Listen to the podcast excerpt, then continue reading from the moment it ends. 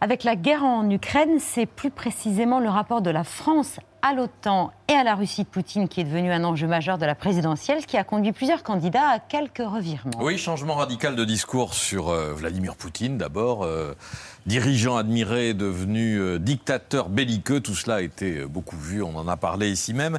Mais en plus, tous ceux qui affirmaient qu'il n'y avait pas de menace russe et que notre intérêt était de s'éloigner ou de rompre avec l'OTAN ont été contraints de mettre un peu d'eau dans leur vodka. Ainsi, euh, Marine Le Pen qui réaffirmait il y a un mois et demi un élément clé de son programme. Nous devons défendre librement nos intérêts, sortir de la logique belliciste des blocs pour renouer avec la stratégie d'équilibre qui a fait, je vous le rappelle, la grandeur de notre pays. C'est pourquoi nous sortirons du commandement intégré de l'OTAN afin de ne plus être entraînés dans des conflits qui ne sont pas les nôtres.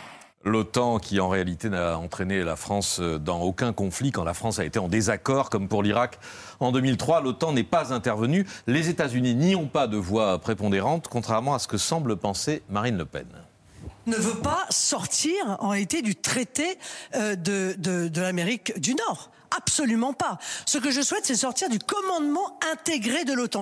Il s'agit bien sûr du traité de l'Atlantique Nord et non pas du traité de l'Amérique du Nord. Et puis hier soir sur CNews, surprise et changement de pied, Marine Le Pen semble admettre que notre intégration dans les structures de l'OTAN a son utilité, puisque la sortie, eh ben, ce ne serait pas pour tout de suite.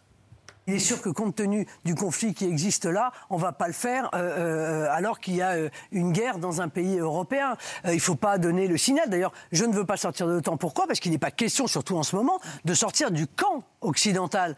mais il faudra le faire. Voilà, pas maintenant, mais on va le faire. Même évolution, au même moment, dans le camp Zemmour. Marion Maréchal, ce matin, sur France Inter qui est sûr, c'est que de toute façon, c'est pas une décision qui se prend comme ça.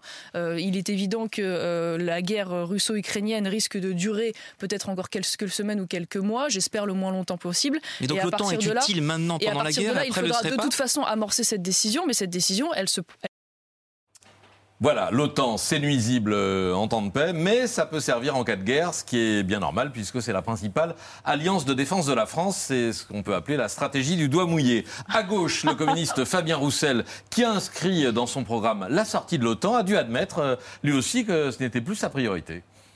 Demain, président de la République, mon premier geste, c'est pas de quitter le commandement intégré de l'OTAN et d'appeler à sa dissolution. C'est de multiplier les efforts avec l'ensemble des pays de l'Union européenne, euh, euh, en tant que membre permanent du Conseil de sécurité, pour faire en sorte d'avoir les pressions les plus fortes sur Poutine. C'est pourtant inscrit dans son programme. Il n'y a que Jean-Luc Mélenchon qui n'a pas changé de discours, sorti de l'OTAN au profit d'alliances altermondialistes dont le leader insoumis n'a pas défini le contour. Que changerait une sortie de la France du commandement intégré de l'OTAN, ce qu'avait fait De Gaulle en 66 Eh bien, ça produirait l'effet inverse d'il y a 55 ans. En 66, euh, la décision du général avait entraîné le départ de milliers de militaires américains stationnés en France, dans euh, les bases de l'OTAN. Il y en avait une trentaine euh, à ce moment-là. Aujourd'hui, une sortie du commandement entraînerait le rapatriement de centaines de personnels et officiers français qui participent aux instances de l'OTAN. C'est par exemple un général français le général Philippe Lavigne, qui dirige le commandement chargé de l'adaptation des forces de l'OTAN aux enjeux émergents. Ce serait moins